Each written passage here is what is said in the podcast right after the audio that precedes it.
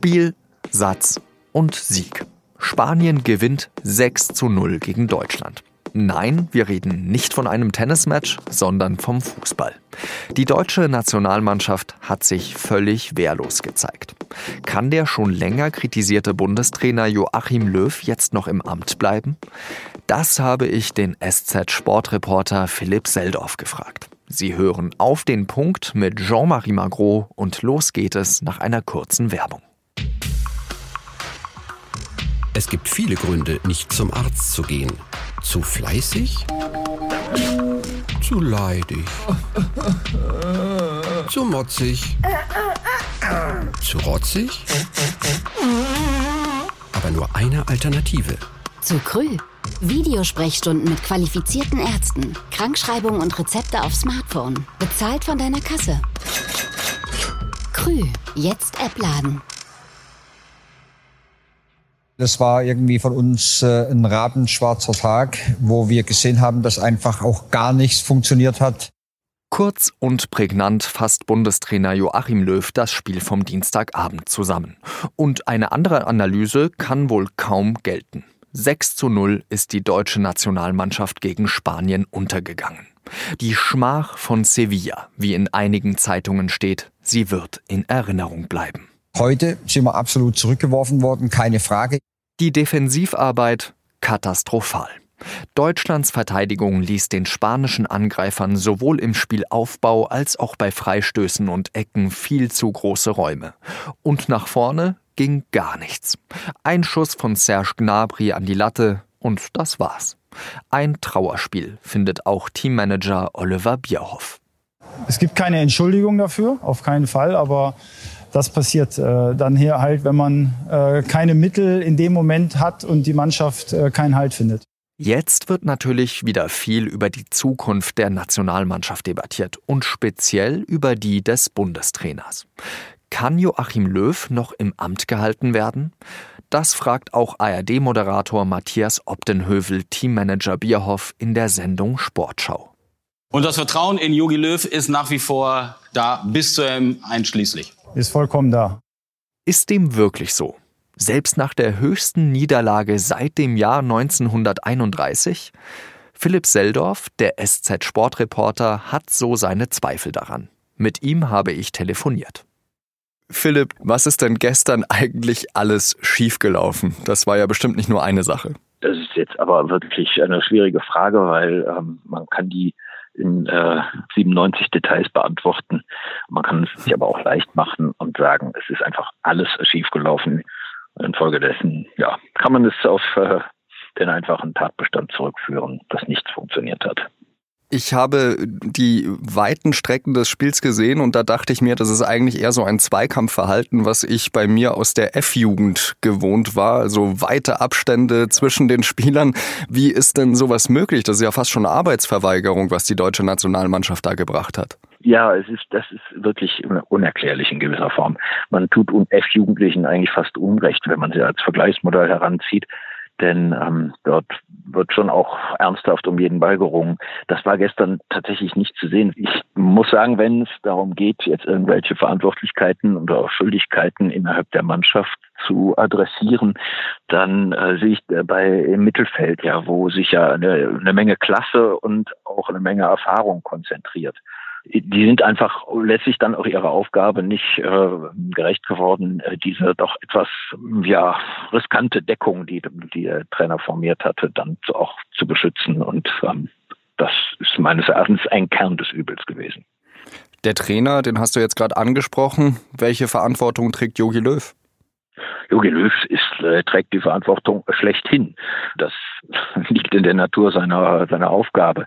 Die Aufstellung, die er da gestern ähm, für das gestrige Spiel gemacht hat, äh, die ist gemessen an den personellen Möglichkeiten 1A gewesen.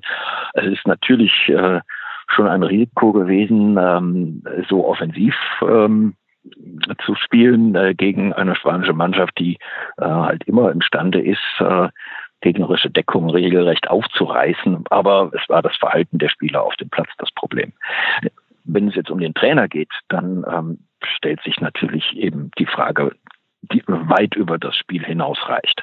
Die Frage wäre ja wahrscheinlich, wenn man da diese Wehrlosigkeit von gestern sieht, äh, da fragt man sich ja schon, ist Yogi Löw immer noch der richtige Mann auf dem richtigen Posten? Also wegen dieses einen Spiels ähm, möchte man meinen, ähm, sollte sich sollte keine Trainerfrage gestellt werden. Aber es geht natürlich leider nicht eben nur um dieses eine Spiel, sondern es geht um eine äh, allgemeine Stimmungslage, die äh, die Nationalmannschaft jetzt schon seit längerem belastet.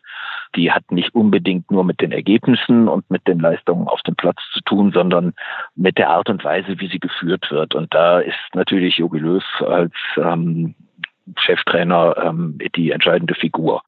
Wie liest du denn diese Anmerkungen von Bierhoff und Co., die, also Bierhoff hat ja zum Beispiel gesagt, diese Leistung ist durch nichts zu entschuldigen. Wird das Konsequenzen nach sich ziehen? Man muss sehen, dass so ein Ergebnis eine wahnsinnig negative Dynamik entwickelt. Das ist kein einmaliger Zwischenfall, das ist eine Zäsur. Und diese ins neue Jahr mitzuschleppen äh, unter der gleichen Führung ist eine immense Belastung. Ich äh, kann mir nicht vorstellen, dass es gesund wäre für die sportliche Perspektive der Mannschaft, aber auch für die Beteiligten in der Verantwortung, äh, einfach weiterzumachen. Also das heißt, du erwartest schon einen Rückzug? Ich erwarte einen Rückzug, in der Tat. Ich ähm, kann mir, ich, ich, mir fehlt ein bisschen die Fantasie zu glauben, ähm, dass es in dieser Besetzung besser wird. Könnte vielleicht so ein Kompromiss sein. Löw bleibt, aber dafür nimmt er die drei Profis äh, Müller, Hummels und Boateng zurück, die er davor aussortiert hat? Also das wäre ja ein äh, fataler Kompromiss. Das wäre ja wirklich das Eingeständnis äh, der total fehlgeschlagenen Linie. Das Löw diese drei Spieler äh, nicht mehr in sein Aufgebot äh, nehmen wollte, das habe ich für richtig gehalten, ja, weil es eben ähm, anzeigte, dass es ihm ernst ist mit dem äh, Umbau und ähm, weil das zu dem Zeitpunkt auch ähm, eigentlich auch leistungsgerecht war. Aber ich denke nicht, dass es um diese drei Personalien geht, wenn es darauf ankommt, eine, eine starke Mannschaft zu formieren. Ich denke aber, dass ähm, Löw in dieser Sache auch in der Tat eben sozusagen äh, unrettbar vorbelastet ist. Denn würde er einen oder zwei oder drei von den dreien äh, wieder ins äh, Aufgebot nehmen, dann würde ihm das mit Recht ähm, als Kehrtwende angelastet werden. Und zwar keine Kehrtwende zum Guten, sondern ähm, als Schwäche. Und er wird es nicht tun, dann wird man ihn äh, der Sturheit zeigen. Also äh, das ist eine Falle, äh, aus der er nicht rauskommt, zumindest in dieser Frage. Zum Abschluss, egal ob es jetzt Yogi Löw bleibt oder vielleicht dann doch ein anderer Bundestrainer wird, bleibt denn eigentlich noch genügend Zeit, um sich auf die Europameisterschaft so vorzubereiten, dass man eben gegen den Weltmeister Frankreich und den Europameister Portugal bestehen kann? Selbstverständlich ist genug Zeit. Es gibt äh, noch ein paar Vorbereitungsspiele im März äh, und dann gibt es eben die übliche oder gibt es eine gewisse Vorbereitung auf das Turnier da wird man zusammenkommen und zusammenfinden müssen. Das äh, gilt ja für alle Teams. Ich glaube jetzt auch nicht, dass es irgendwie einen revolutionären Strategiewechsel auf dem, auf dem Feld geben wird.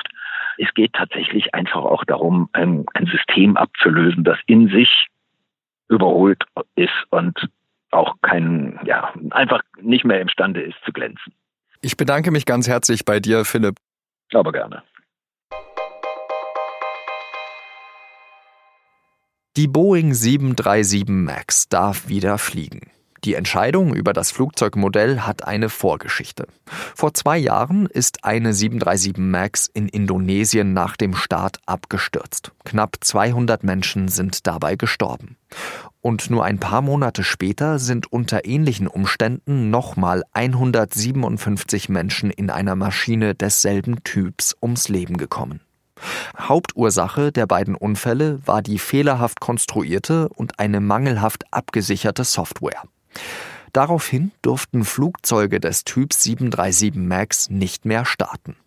Dieses Flugverbot ist an diesem Mittwoch aufgehoben worden.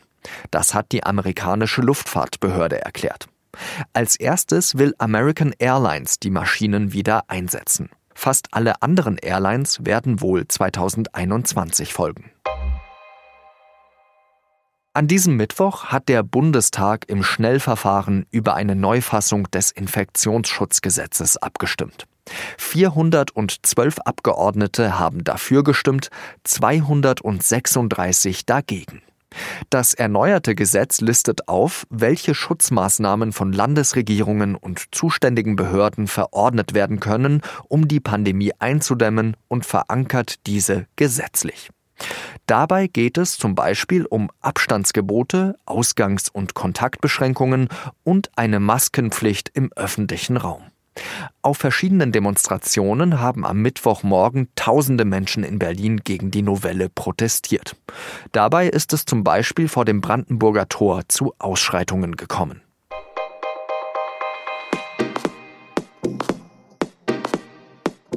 Das neue Infektionsschutzgesetz wird am morgigen Donnerstag unser Thema in Auf den Punkt sein. Unser Gast ist der Verfassungsrechtler Alexander Thiele, der uns erklärt, was er an diesem Gesetz für bedenklich hält, aber auch, warum der Vergleich mit dem Ermächtigungsgesetz aus dem Jahr 1933 total abstrus und fehl am Platz ist.